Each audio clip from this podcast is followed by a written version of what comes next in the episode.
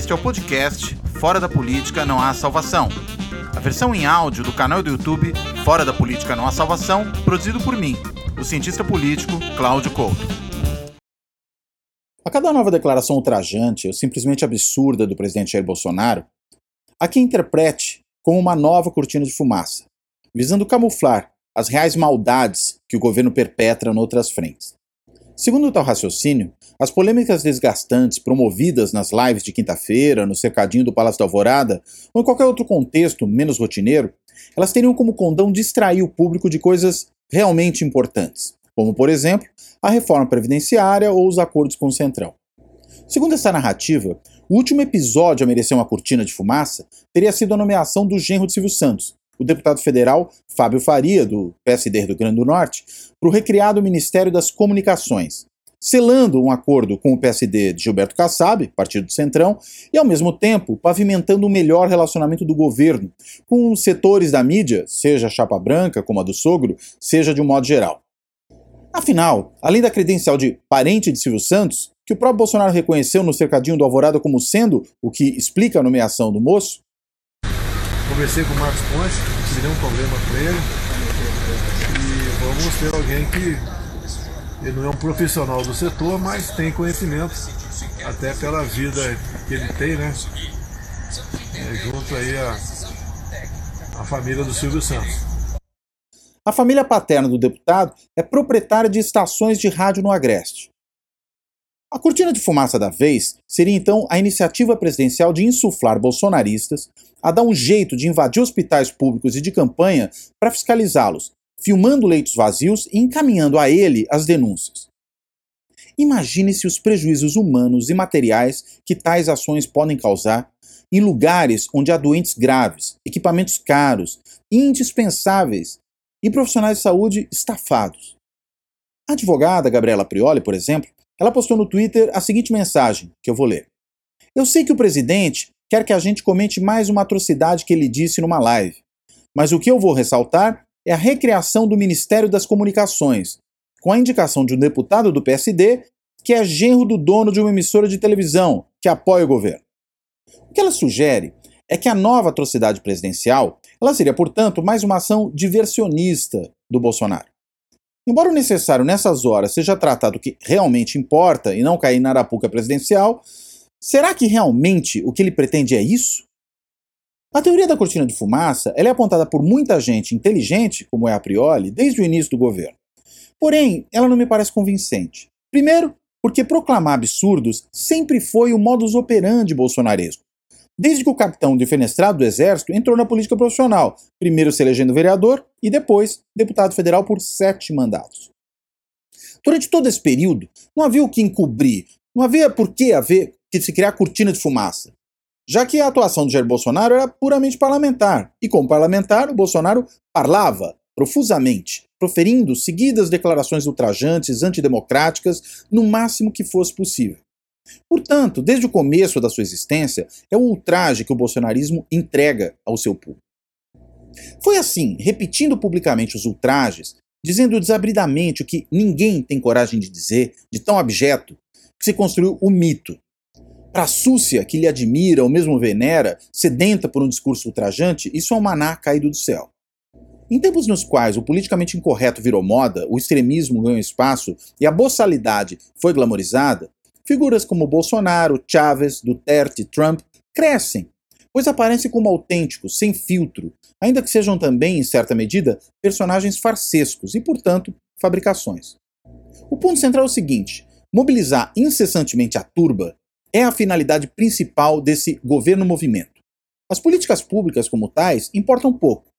Autodestrutivo como governo, funciona como movimento. Como políticas públicas efetivas importam menos, ter um bufão despreparado como Abraham Weintraub na educação é perfeito. A sua incompetência é irrelevante num governo-movimento como esse, pois ele cumpre a tarefa que lhe cabe, que é guerrear contra inimigos, reais ou imaginários. Como o próprio ministro da Educação reconheceu na malfadada reunião filmada de 22 de abril, ele é um militante bolsonarista. Ora, militantes não precisam se importar em entregar resultados de governo, Eles precisam é se bater por suas convicções, manter acesa a chama da sua paixão e batalhar pelo seu movimento, com ou sem uma causa claramente definida. O mesmo ocorre noutras áreas. Na saúde, o pragmatismo do Luiz Henrique Mandetta não servia, pois não produzia narrativa útil ao bolsonarismo.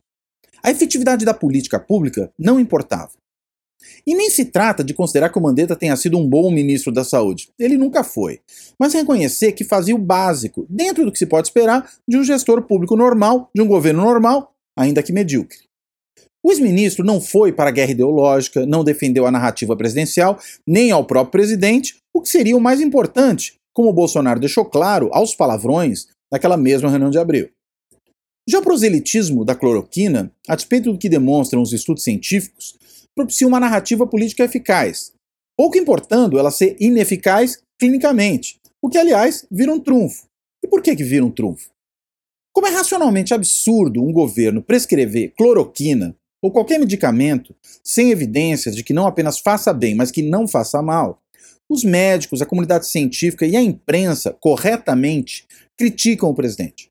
Assim, o governo ganha o que procura: inimigos, contra os quais ele possa se bater, o que lhe dá uma narrativa.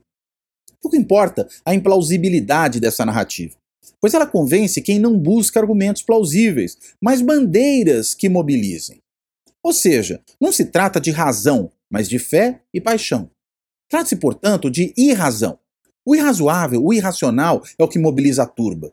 Pode ser só 20% dos brasileiros, ou ainda menos. O Datafolha estima em 12% os que seguem firmes no transe.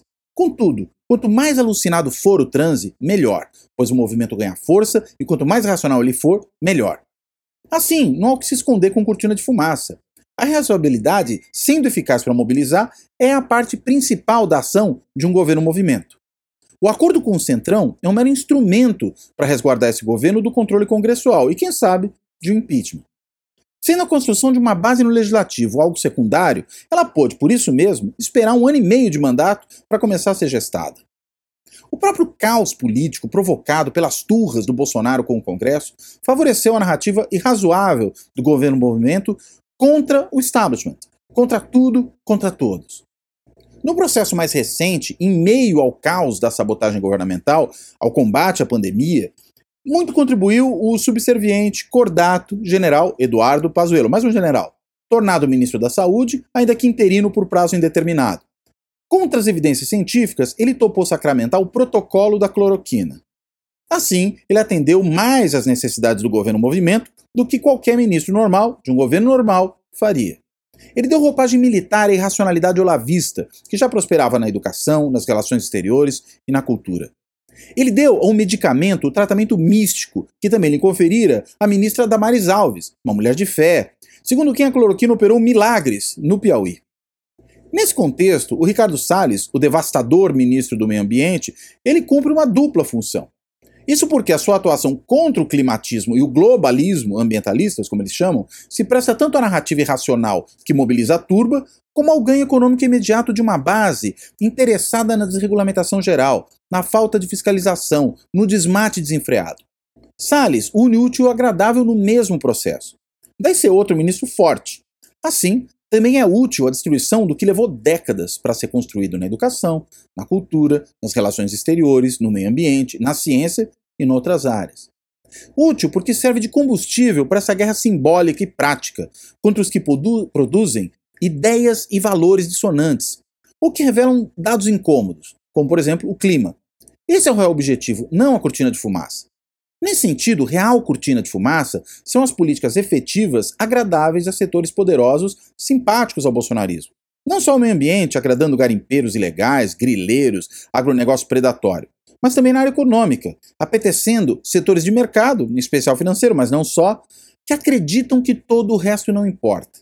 Desde que o governo seja única e exclusivamente economicamente liberal, mas só economicamente. A cortina de fumaça são essas políticas de agrado, não o contrário. O mesmo vale no combate à corrupção, que apaixona tantos que, ainda hoje, defendem sua escolha eleitoral, alegando que do outro lado estava a opção pela roubalheira. Nova cortina de fumaça, como os menos teimosos ou ingênuos já puderam perceber ao observar um presidente que favorece sua família, interfere nos órgãos de controle, quer manipular a polícia, abusa do cartão corporativo, desperdiça em propaganda, financia sites e fake news e, por último, mas não menos importante, a suprema ironia, negocia cargos com o Centrão. A questão é que, como já foi apontado, um governo movimento como esse é autodestrutivo. E o é porque produz um grande desastre, que em grande parte é o objetivo buscado, em parte é a consequência dessa estratégia. Os que acreditaram na cortina de fumaça real das políticas conservadoras, pró-desenvolvimento e republicanas do bolsonarismo terão pouco a ganhar num cenário de terra arrasada, pois não haverá república, nem desenvolvimento e nem nada a conservar. Além do podcast, disponível em 16 agregadores, dentre eles o Podcast Addict, o Anchor, o Apple, o Deezer, o Google Podcasts, o Spotify, o Stitcher e o TuneIn, o Fora da Política Não Há Salvação também está no canal do YouTube. Visite o nosso canal do YouTube, curta e se inscreva.